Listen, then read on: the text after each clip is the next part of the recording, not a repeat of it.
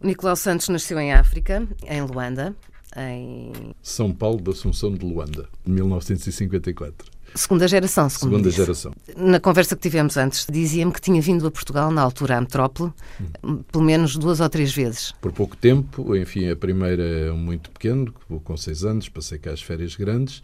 Depois vim com 10, 11 anos em que fiz o primeiro grau do liceu. Depois regressei a Angola e só voltei aos 16 anos, quando entrei na universidade, e os meus avós me pagaram uma viagem para vir cá passar férias grandes. Portanto, hum, a chamada metrópole, para mim, era um, um outro país, não era o meu país. Porquê que veio fazer o primeiro ano a Portugal? Porque eh, na altura era muito normal eh, as pessoas que viviam, os brancos que viviam em, em Angola, virem de 4 em 4 anos a Portugal. E esse período para os meus pais acabava por coincidir com a metade do ano escolar e, portanto, eles optaram por me mandar à frente para fazer o ano escolar todo seguido no mesmo sítio. Como é que foi a sua infância em Angola? Foi uma infância muito feliz, muito despreocupada. O grupo de amigos que eu fui conquistando ao longo da vida, alguns que conheci com 10, 11 anos, é o grupo que se mantém até hoje. Até aos 6 anos, praticamente não tenho nenhuma fotografia que não esteja dentro d'água ou numa canoa ou a brincar na praia, porque a praia era, obviamente, o sítio onde se passava grande parte do tempo. Minha mãe tinha um colégio infantil. Eu era o filho da senhora diretora, portanto. eh, Havia alguma era- diferença? não, não, Não? pelo contrário, era É? objeto de bullying dos Ah, meus ok. outros colegas, chamavam Nicolau és de de pau, Nicolau Carapau, eh, Nicolau Bacalhau, enfim. Não havia televisão em Angola e não houve, só a partir de 77 é que acho que, que houve. Os meus pais recebiam muitos amigos lá em casa para jogar as cartas, jogava-se muito King, canasta, etc. E nós andávamos, jogávamos futebol lá nos, nos campos pelados. Eh, mais na juventude começou-me a dar aquelas coisas que eventualmente dão aos poetas, começar a escrever poemas muito apaixonados e muito melosos. é?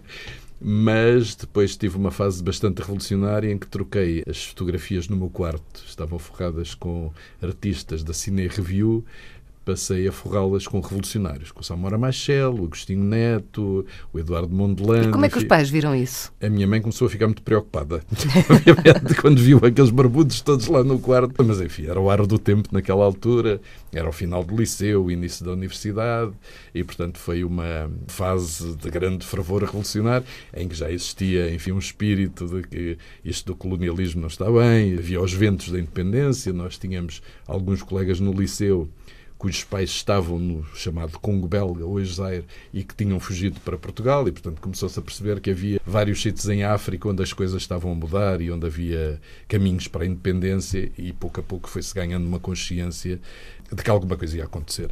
E depois, quando passei para a universidade. Na Universidade de Luanda era proibida a constituição da Associação de Estudantes por causa das, enfim, das ideias subversivas que podiam aparecer e, portanto, nós tínhamos um centro cultural onde passávamos filmes como Coraçado de Potemkin, O Joelho de Clare, O Último Ano em Marianbai, etc. E, pouco a pouco, fomos, obviamente, formando aí uma, uma consciência política, digamos assim. Eu encarreguei-me de fazer o Jornal Moral, que era o Jornal de Parede, o que é que é? Eu cortava, fazia recortes de jornais, nomeadamente do Comércio e do Funchal, traziam os artigos mais ideológicos, etc. Lá colava aquilo, também colava muitos poemas que ia recortando, sobretudo poemas africanos, dos anos 50, 60, enfim, daquela, daquelas pessoas que pouco a pouco se tinham vindo a afirmar. E depois, finalmente, depois de 74, foi possível criar uma associação de estudantes, e a primeira associação de estudantes da Universidade de Luanda, portanto, era para todos os cursos, eh, eu fui o primeiro vice-presidente, ou seja, havia um presidente que era negro, que era, um, era militante do MPLA, eu era o segundo vice-presidente. Lembra-se do nome dele? Uh, lembro, é o Natal. E, aliás, é médico, cá, uh, vive em Almada uh, e era militante do, do MPLA e, e depois aquilo era uma lista do MPLA, porque havia uma lista da UNITA. E, enfim, aquilo foi gizado de maneira que havia um militante do MPLA negro e depois havia dois brancos. Esses dois brancos representavam as duas tendências na altura que apoiavam o MPLA, mas por lados diferentes. Eu estava num grupo que era um grupo mais pró-chinês e que apoiava o MPLA, mas pelo lado chinês. E depois havia um grupo que era mais pró-União Soviética. E, portanto, aquela lista era muito engraçada porque era um negro, um branco pró-chinês, um branco pró-soviético. Seguir, um negro, um branco pró-chinês, um branco pró-soviético, enfim. Mas ganhámos, ganhámos as eleições. Depois o Natal, quando o país entrou todo em guerra, ele foi chamado para a frente precisamente para, para acudir aos feridos, etc. E fiquei eu, mais o meu outro colega, o António Alexandre Marques, também é médico, o Big, que vive, na, vive no Porto, ficámos os dois a tomar conta da associação, com umas clivagens dramáticas, porque na altura a distinção entre a democracia popular ou democracia nacional eram coisas importantíssimas nas nossas vidas e, e havia grandes discussões à volta disso, em que quase nos envolvíamos em confrontos físicos. Nunca chegou a acontecer, mas enfim, as discussões eram acaloradas e foi assim. Como associação, conseguiram algumas alterações, alguns do que pretendiam? Sim, na altura as associações estavam a ferver, não é? Uh, relativamente ao momento que se vivia, conseguimos, por exemplo, ganhar a estima dos taxistas, que volta e meia uh, invadiam a universidade para nos tentarem chegar a roupa ao pelo, não gostavam do que a gente escrevia, do que a gente dizia, também tínhamos uma rádio da universidade. Qual era a crítica em relação aos Porque taxistas? Nós, nós, defendíamos, obviamente, a independência, defendíamos o fim do colonialismo uh, e, eventualmente, havia uns mais radicais que resolviam chamar reacionários a toda a gente que não pensava como nós e os taxistas, obviamente, estavam na primeira linha dessa, enfim, dessa classificação reagiam àquilo que estava a acontecer, não é? E a desagregação do poder político que existia. E em Angola houve alturas complicadas em que já não existia nenhum poder eh, que pudesse assegurar uh, coisas mínimas, como o cumprimento das regras do trânsito. Já estou a falar de coisas mínimas, não é? Exato. Mas assegurar a segurança das pessoas, etc., não existia. Estava-se tudo a esboroar, a tropa portuguesa não queria combater, uh, os polícias que existiam, obviamente, deixaram de, de, de estar, estar, de atuar. Mesmo dentro da tropa que continuou a existir, começou a haver uma clivagem, aqueles que achavam que deviam começar a obedecer aos novos poderes que estavam a chegar, aos, aos partidos, e os, eh, a tropa portuguesa não queria combater, obviamente, não queria morrer nos últimos meses de, naquela situação. E, portanto, o Estado desagregou-se completamente e começaram a aparecer grupos desesperados perante aquela situação. E eu, hoje, à distância, obviamente, na altura, era muito empolgado no que se estava a passar e a defender o novo eu mundo. Eu acho que isso faz parte da juventude, claro, não é? O novo mundo que aí vinha, mas hoje em dia, olhando para trás, não é evidente que eu compreendo a reação das pessoas, porque havia muitas pessoas que estavam em Angola Ou já tinham nascido lá e tinham lá sempre a sua vida, hum, tinham, eu não diria que havia uma sociedade opulenta, porque não existia, mas, mas em Angola havia muitas oportunidades, era uma terra de oportunidades. E, portanto, havia pessoas que tinham, se tinham instalado lá com as suas famílias, tinham mandado ver famílias, os que não tinham nascido lá, e estavam a fazer a sua vida, ou como comerciantes, ou como fazendeiros, etc. Eh, e, de repente, uh, chega-se a uma altura em que percebem que vão perder absolutamente tudo e que não vão trazer nada, sobretudo que é físico, não, não traziam nada. Mais, o dinheiro que as pessoas tinham não valia nada, zero. Não é o que estava no banco, era chamado escudo angolano ou angular, como se queira saber, não tinha equivalência a nível internacional, portanto, podiam ter fortunas no, no banco que aquilo valia exatamente zero. E, portanto, isto começou a levar as pessoas, obviamente, a uma situação de grande desespero e o êxodo que se verificou nos anos 74, 75. Na altura não me impressionou assim muito, mas hoje, vista à distância, pois. é realmente o desespero de milhares e milhares de pessoas com caixotes, faziam filas enormes com caixotes em madeira para carregarem os barcos que estavam lá, para, trazer, para trazerem para coisas para, para cá. Outras pessoas que tentaram vir de barco, tinham traineiras ou outro tipo de barcos, tentaram vir por barco para Portugal. O aeroporto de Luanda era um caos absoluto, as pessoas dormiam no aeroporto milhares e milhares de pessoas. Sempre que aterrava um avião, invadiam a pista para tentar entrar num avião para se vir embora. E, portanto, esses últimos meses foram realmente dramáticos, ao mesmo tempo que chegavam os movimentos a Luanda. Chegava o MPLA, a FENALA e a UNITA e rapidamente começaram todos aos tiros uns aos outros, que eu só vim um, duas semanas antes da independência. Eu convivi eh, durante nove meses, pelo menos, eh, numa cidade em estado de sítio, com recolher obrigatório, onde todas as noites o único divertimento que havia era chegar à janela e ver as bolas tracejantes e as explosões das granadas e das bombas, etc. E era bonito, ao longe, mas também houve pessoas que estavam nos seus quintais, etc. e acabaram mortas por, por bolas perdidas. perdidas. E de manhã saía-se para a rua e ouvia-se uma traquear de metralhadoras, de pistolas, etc. Já saíamos agachados, aquilo começou a fazer parte do dia a dia e volta e meia víamos passar caminhões carregados de cadáveres, de tipos que tinham morrido nos Mosseques ou noutros pontos da cidade, e que lá iam os caminhões carregados de cadáveres para, para a morgue. Ao mesmo tempo não havia nada a comer, as padarias fecharam, não havia pastelarias, não havia nada. Eu suponho que nessa altura eu consegui consumir todo o catálogo das sopas Knorr, porque não havia mais nada. Aquilo misturava-se com água e, portanto, era a única coisa que funcionava, embora a água e a eletricidade também faltassem com regularidade. É uma experiência muito marcante.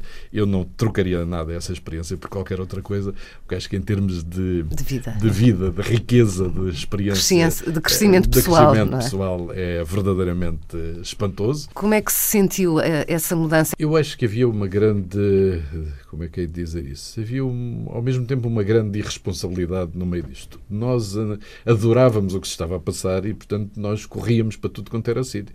Eu lembro-me de uma imagem, uma imagem que me ficou muito marcada, na avenida que ia dar ao, ao, palácio, onde, onde estava na altura o último representante de Portugal, houve uma manifestação. Uma manifestação de milhares de pessoas, eh, em que à frente iam tropas negras que estavam no exército português e que iam entregar as armas. Bom, e aquilo, eh, lá iam as tropas à frente e depois iam, iam uma multidão enorme. Eu não estava lá, eu só cheguei depois. Eh, e havia havia tropas, essas eh, eram portuguesas, que estavam precisamente a vedar o acesso ao palácio porque temiam que aquilo pudesse, por questões de segurança. O que é certo é que aquilo se descontrolou, houve uma série de tiros disparados de um lado e do outro e morreram dois colegas meus. Um colega morreu logo, com uma bala que o atingiu na cabeça, estava em engenharia, tinha 21 anos ou 22 anos, e outro desmaiou porque a bola lhe passou eh, raspolho na cabeça eh, e ele desmaiou, eh, mas sobreviveu. Mas a imagem que eu retenho é que eu cheguei pouco depois, assim que soube disto, a imagem que eu tenho é ver uma enorme avenida ligeiramente a subir, vai em direção ao então Hospital Maria Pia, hoje Hospital Josina Machel, tracinho Maria Pia, e essa avenida estava pejada de sapatos. Sapatos, sapatos, chinelos, sandálias, tudo. Portanto, as pessoas na, na, enfim, na fuga eh, perderam, perderam o calçado todo e era uma imagem verdadeiramente impressionante, porque era, eram centenas e centenas de metros pejados de sapatos. Uh, e, enfim, havia pessoas caídas no chão, obviamente, que tinham sido aquelas que tinham sido atingidas, mas essa imagem dos, dos sapatos ficou para sempre. Agora, hum, nós andávamos por eh, por tudo quanto era sítio, íamos entregar eh, comunicados aos bairros operários e na nossa ingenuidade achávamos que podíamos entregar esses comunicados, nós brancos, obviamente, em, em bairros negros, e passar completamente despercebidos, fazendo um risco ao meio no cabelo e pondo nos óculos escuros, que ninguém nos reconhecia, como obviamente era daquelas coisas extraordinárias. É? A gente achava que estava muito disfarçado. Enfim. Tínhamos, às vezes, eh, tendências para tentar inovar ainda mais. Uma, um dos aspectos mais caricatos foram os comunicados que nós fazíamos e que eram comunicados muito densos do ponto de vista de texto e que entregávamos nas fábricas dos operários, que obviamente não, não sabiam ler a maior parte não entendiam, não é? nada daquilo. Não é? A gente explicava-lhes a democracia popular e tal. E, e, uma das vezes, que é um dos episódios mais humorísticos da coisa, é um amigo meu que resolve fazer uns lindos embrulhos com os comunicados, precisamente para passar despercebido. Só que assim que entrou num SEC, saltaram-lhe quatro tipos em cima e roubaram-lhe os embrulhos, pensando que era, que era outra coisa, outra não é? coisa, exatamente. E desatou a fugir. E ele, a única reação que tem é correr atrás deles aos gritos: ao menos distribuam, ao menos distribuam. e tal, já não era para devolver, era para distribuir. É? E pronto, portanto, isto é os aspectos caricatos e nós éramos muito irresponsáveis, obviamente. Aquilo podia ter corrido muito mal. Veio pouco antes da, da assinatura da independência. Foi fácil a decisão de vir para Portugal?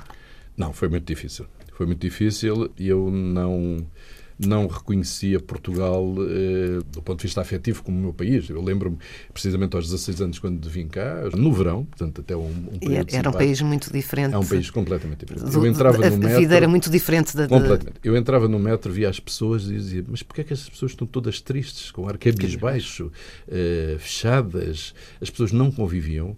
Eu, nessa vez que estive cá, tinha uns amigos, um, enfim, o professor Muniz Pereira vivia no bairro onde vivia a minha avó, ele tem várias filhas e uma das filhas, que fica muito amiga, Isabel Muniz Pereira. Então convidou-me para uma festa, a minha, a minha prima, e eu fui a uma festa onde estávamos dentro de um quarto quatro meninos e quatro meninas.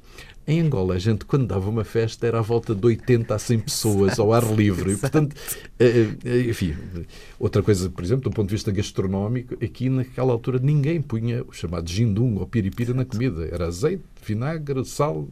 Portanto, havia tanta, tanta diferença. No fundo, no fundo a, a, gastronomia representava um bocadinho o povo. Eventualmente, eventualmente. Eu demorei cinco anos a ser lisboeta e dez anos a ser português porque isto demorou. Apesar de tudo, há coisas que não passaram da África, nomeadamente a moamba, o jindungo, a música africana, eh, continua, enfim, continua a apelar muito esse tipo Ou de Ou seja, situação. o seu coração continua em África. É, eu, eu, diria que metade, metade. Não, obviamente eu hoje sou, sou muito português e gosto muito de Portugal, acho que Portugal mudou muito, acho que Lisboa já era uma cidade bonita, tornou-se uma cidade muito mais bonita, muito mais atraente, o país também.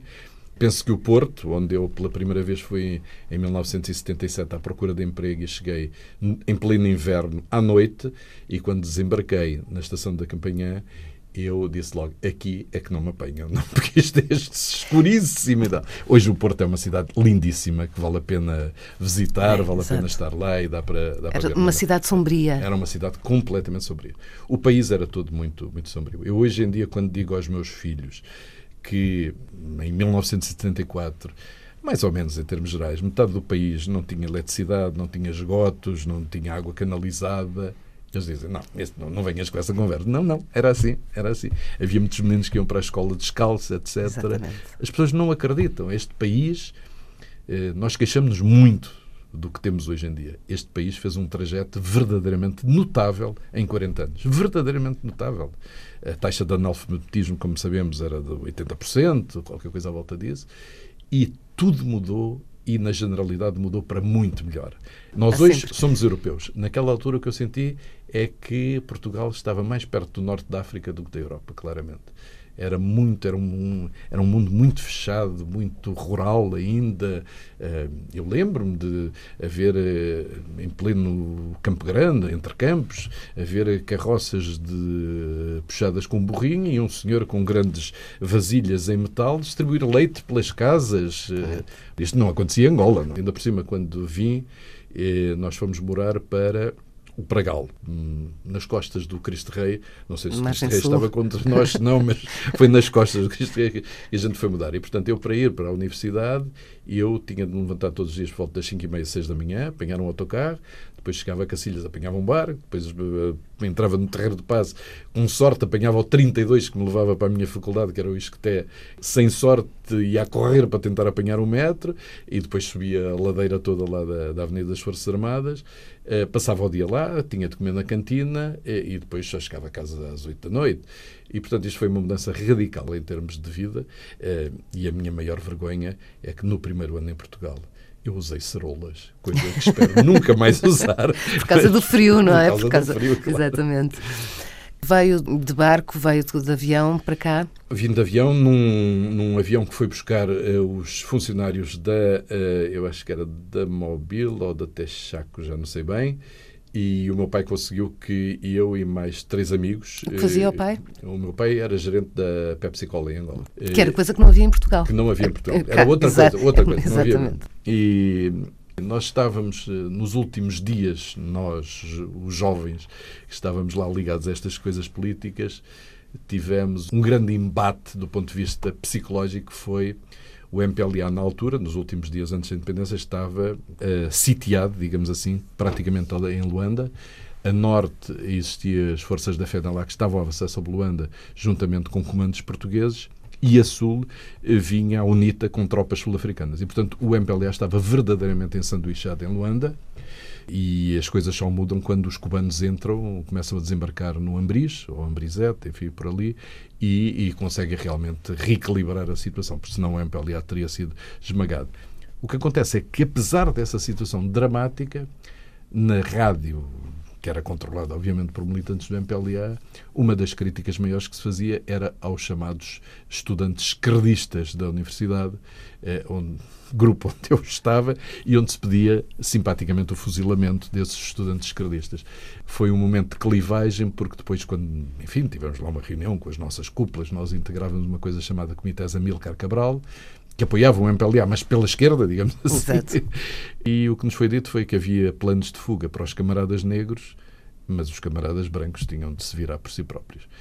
E é evidente que nós não tínhamos nenhumas condições para escapar de uma situação daquelas. Aliás, alguns dos meus maiores amigos que ficaram em Angola acabaram todos presos e torturados. Enfim, passaram três anos muito difíceis nas prisões em Angola até que foram finalmente expulsos de Angola, vieram, embora agora os recebam lá como professores universitários a dar aulas e tal. Agora já corre tudo bem, mas passaram, passaram num período muito difícil, 76 e tal, começaram a ser presos e foram libertados só depois em 79 e expulsos na altura de, de Angola. Mas, portanto, não havia, enfim, a análise que alguns fizeram, entre os quais eu, e decidimos, vamos embora, que isto não vai correr bem, como acabou, infelizmente, por não correr, e, portanto, tínhamos de sair sem, sem dar muito, nas, nas vistas. vistas. e tal. O meu pai lá nos arranjou aquilo no avião da Mobile e lá víamos todos, onde vinham cabras, gatos, cães, papagaios, bom, vinha tudo, não é? Aquilo, na altura não havia grandes regras de segurança nos aviões. Era um avião da TAP? Lembra-se? Era um avião da TAP. Era um avião da TAP. Te, teve, teve alguma vez problemas com a PIDA? Não, não, não. Sentia-se a presença da PID lá ou não? Eh, sentia-se que havia pessoas que manifestamente estavam lá para ver e ouvir o que se dizia na universidade. Sobretudo antes de 74, a situação, enfim, levava a que houvesse recomendações de alguma cautela quanto a isso. Depois de 74, eh, mais à frente, o que passou a ser complicado foi a, nova polícia política do novo Estado, a DISA, onde, curiosamente, quem controlava isso eram muitos colegas nossos universitários.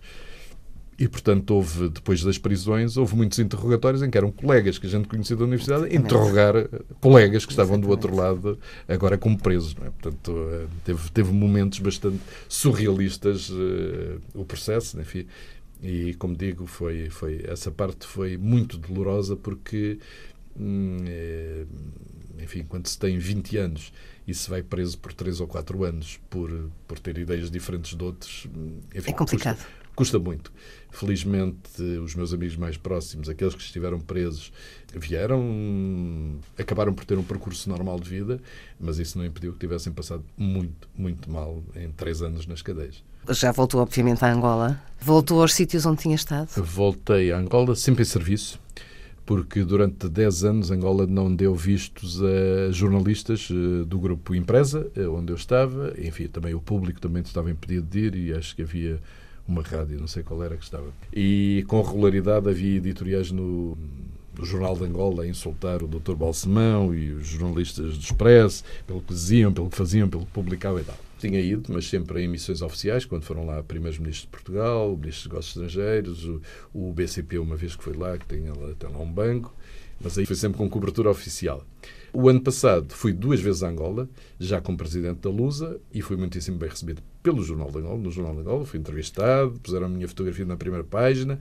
Seis meses antes tinham feito um editorial a chamar-me Um Vómito Luso-Angolano, e agora foi recebido, não foi bem como Salvador da Pátria, mas foi muito bem recebido. Acha que isso tem a ver com, com, as, com as mudanças, mudanças que, que estão a... O diretor mudou, enfim, claro. E com, com as próprias mudanças políticas, não é? Lourenço, Exatamente. claro, claro, claro porque durante esse período, e eu muitas vezes escrevi, porque sinto muito a questão angolana, escrevi várias vezes sobre Angola, e eh, amigos meus que continuaram lá diziam-me: Não percebes nada, tu estás a atacar Angola. E disse: Não, desculpa, vocês é que estão a identificar as pessoas que estão à frente do regime angolano com Angola. E são duas realidades diferentes. E, portanto, agora passei, eh, de algum modo, a, enfim, a olhar para, para o trajeto do presidente João Lourenço com muita expectativa. Acho que ele tem feito coisas verdadeiramente extraordinárias. Eh, é evidente que não se muda de um dia para o outro um regime que se consolidou durante 37 anos, com, com uma série de vícios, com uma série de entropias, com uma série de hábitos perniciosos. Não se muda isso de um dia para o outro. Mas eu acho espantoso, em pouco menos de, menos de dois anos, as transformações que ocorreram em Angola.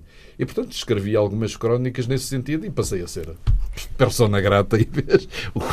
Antes era persona não grata, agora passei a ser persona grata só por causa disso, porque acho sinceramente que há uma mudança clara em Angola, há, há, medidas concretas, há palavras que vão no sentido que eu considero correto, Agora, dizer que está tudo bem, não está, porque também não podia estar tudo bem, então rapidamente, é um caminho que se tem de fazer, Angola está a fazê-lo neste momento, acho que o Presidente João Lourenço ficará, pelo menos a, se continuar neste caminho, ficará na história de Angola como alguém que voltou a dar eh, esperança aos angolanos, eh, porque a sociedade angolana estava a ficar eh, muito agastada, muito viciada em, em esquemas, não são esquemas de vida sã, não, tudo através da pequena corrupção ou da grande corrupção, e eu acho que ele está a fazer um trajeto no sentido de precisamente libertar a sociedade angolana dessa situação.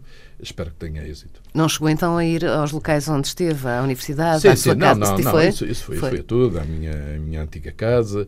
Curiosamente, a primeira vez que fui a Angola, que regressei a Angola, foi, salvo erro, em 95, se eu não estou enganado, e quis visitar a minha antiga casa, passar lá e tirar uma fotografia, mas íamos com escolta policial nessa altura. E assim que tentei tirar, o, o rapaz que estava com a metralhadora apontou-me a metralhadora e disse: Não tira. Eu disse: Não tiro porquê? É estratégica, é uma situação estratégica, não pode tirar. Está bem, ok. Você acha que é estratégica? Na altura era da Aliança Francesa ou qualquer coisa assim. Não. Portanto, havia uma paranoia em termos de segurança.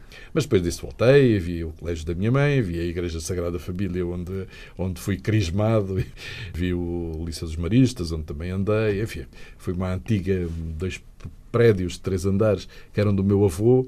E curiosamente eu sabia que estava lá um, um senhor que tinha trabalhado na Pepsi Cola e que me conhecia desde miúdo e vi que ele estava à janela, já estava reformado, e eu cheguei e disse: Olha, desculpa, aqui é a casa do senhor uh, Caetano. Ele olha para mim, dá um pulo e diz: Menino Nicolau! e, pronto. e ele vem-me logo cumprimentar e tal, muito, muito eufórico. Conhecer, reconheço a cidade. É evidente que tem vindo a mudar muito. Agora, viver lá outra vez, não. Eu escrevi, aliás, um poema que foi, foi, foi já musicado e que se chama O Meu País Já Não Existe. E realmente aquilo que que era o país que eu conhecia e onde vivi, não é a mesma coisa hoje. Eu ainda reconheço muitos, muitos traços angolanos em mim, mas eu hoje teria muita dificuldade em viver em Angola, muita dificuldade. E por isso, é, quando vim para cá, ainda houve vários anos em que e tal, quando é que volto? Ah, mas depois, a partir de certa altura, achei que é para ficar nas memórias. O Nicolau escreve poesia, escreveu um livro que se chama Jacarandá e Melemba. É dedicado à Angola? É dedicado à África este, este livro? Não, eu acho que é dedicado aos amigos, mas é, obviamente, eu, eu escrevi quatro livros de poesia e todos a meias com uh, um amigo meu, um dos que ficou preso e depois voltou, que é o António Costa e Silva, que é o Jacarandá e Melemba, depois Fotografias Lentas do Diabo na Cama, depois Aroma de Pitangas num País que Não Existe eh, e este último... No interior da pele e geografia dos poemas. No interior da pele e geografia dos poemas. Os primeiros têm muito mais poemas africanos do que portugueses e, no fundo, esses livros são, são alguma memória em forma de poesia daquilo que a gente viveu, daquilo que a gente passou. É evidente que a poesia não consegue, nesse aspecto, transmitir tanto tudo o que se passou, mas tem o meu amigo António Costa e Silva tem alguns poemas sobre a prisão dele, sobre o que lhe aconteceu na prisão, etc., que são fortíssimos. Fortes. fortíssimos. E eu é mais poemas de, sei lá, de, de sensibilidade social, poemas de amor, etc., porque não passei pela, pela prisão, mas ele tem poemas muito, muito duros e muito relevantes. Nicolau, uh, tem de cor algum dos poemas dedicados à Angola? Não, assim de cabeça não consigo dizer. Não. Não consigo este, eu, eu, tirei um da internet. É... O bilhete de identidade. É o bilhete de identidade, exatamente. Sim, sim. Nasci branco de segunda, este, de, de, talvez os, os, ouvintes às vezes não saibam, mas na altura, uh, antes de. Um, os anos 50, seguramente, e talvez até meados dos anos 60, 60 os portugueses nascidos em Angola tinham um bilhete de identidade que dizia branco de segunda. Acho que ainda nasci quando isso existia, mas quando tive bilhete de já não tive esse, mas o meu pai ainda tinha. Nasci branco de segunda, calcinhas ou caluanda. Enfim, era como eram conhecidos os habitantes de Luanda. Calcinhas, porque normalmente usavam calças com um vinco muito bem vincado e faziam questão nisso. Caluanda é porque era a tribo que vivia uh, à volta de Luanda ou em Luanda. Portanto, nasci branco de segunda, calcinhas ao caluanda. Nasci com os pés no mar, em São Paulo de Luanda. Brinquei de pé descalço em poças de águas castanhas. Tive lagartas da caça. Não escapei às matacanhas. Comi manga, sap-sap, frutapinho, tamarindo. Mamão a gente roubava no quintal do velho Zinde. Pirulito que pega nos dentes, baleizão para a cuca e carrinhos de rolamentos numa corrida maluca. Tinha o gelo, tinha a bícar, miramar e colonial o ferrovia ao marítimo, chás dançantes, no tropical. Onde Gola era só ritmo, o liceu, uma lenda, Quimoesa e Tetalando e os ases do prenda. Havia velhas que fumavam e velhos com ar de sábio, enquanto novas músicas se insinuavam na rádio. E a cidade é linda, é de bem querer, a minha cidade é linda, hei de amá-la até morrer. Quem não estudou no Salvador, quem não se lembra do Videira e das garinas de bata branca, nossas colegas de carteira. Depois havia o quinaxis, futebol era nos coqueiros. Havia praias, um mar quente, savanas imensas em bondeiros. E havia ao som do vento o cheiro da terra molhada, as chuvas arrasadoras, o fogo das queimadas. E havia todos os loucos do progresso e da guerra, a Joana Maluca, o Gasparito, a desgraça daquela terra. Nasci branco de segunda, calcinhas ou caluanda. Nasci com os pés no mar, em São Paulo, de Luanda.